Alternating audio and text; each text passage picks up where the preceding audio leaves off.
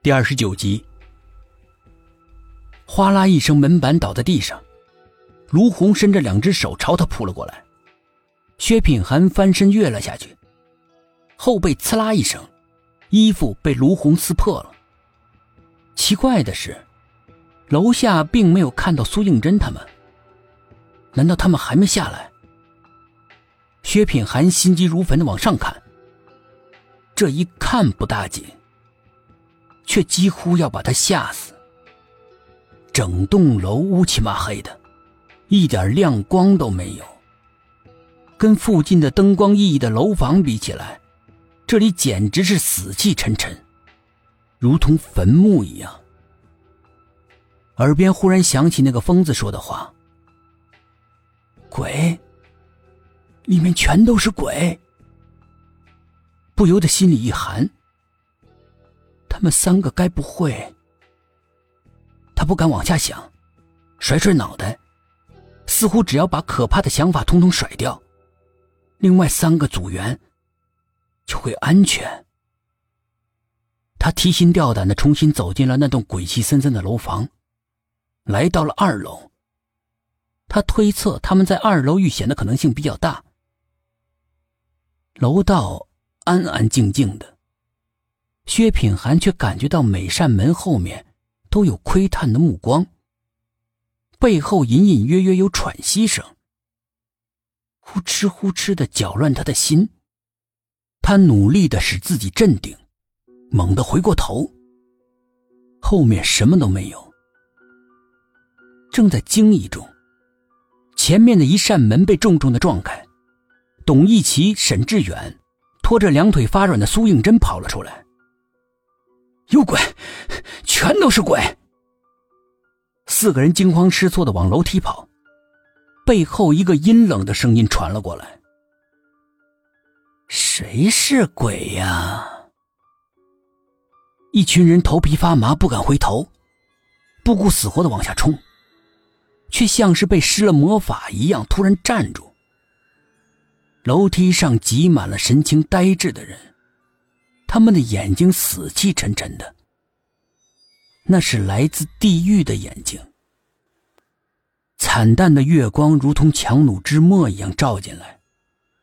那些人的身影躲在阴影里，若隐若现，像不确定的危险，更让人害怕。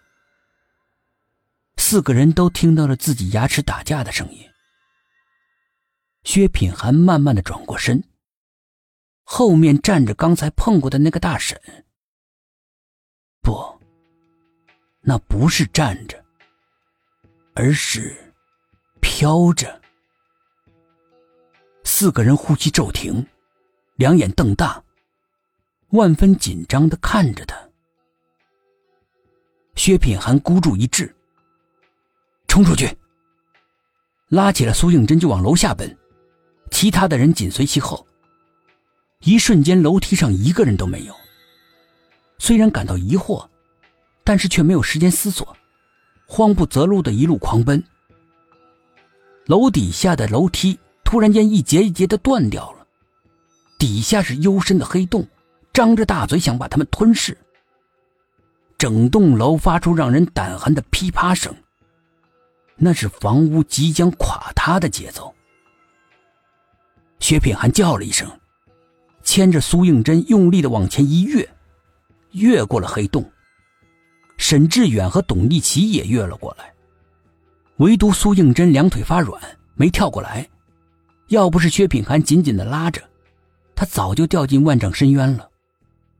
此刻，他正挂在黑洞的边缘。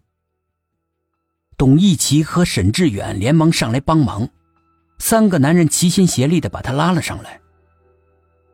苏应真刚刚两脚着地，那栋楼房“轰”的一声，全都塌了，跃进了无尽的深渊里。四个人心有余悸的看着那个黑洞，惨白的月光之下，黑洞显得神秘莫测，也深不可测，似乎是一直通向了十八层地狱。我们还是赶快离开这儿。薛品涵牵着浑身颤抖的苏应真，向着车水马龙的大街跑去。苏应真忍不住回头看了一眼，这一看不要紧，却将他的汗毛吓得根根竖起来。身后既没有黑洞，也没有垮掉的楼房，整片地荒草萋萋，开满了一种白色的小花。月色下有几分诡异。一个模糊的人影伫立在花丛中，默默无言的注视着他们。